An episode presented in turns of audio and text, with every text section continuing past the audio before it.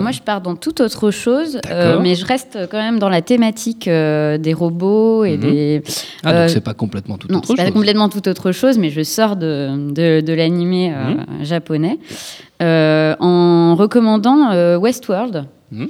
qui est une série, série. qui a plein de défauts, mais qui, euh, je trouve, bah, va beaucoup plus loin que le- le- la version de Rupert Sanders de Ghost in the Shell, euh, concernant euh, toutes les questions d'identité et de, de, de quête de son passé et de- du moment où en fait on se rend compte que, que son passé est juste un mensonge et que- et qu'il est vide et qu'il faut peut-être soi-même essayer de le constituer.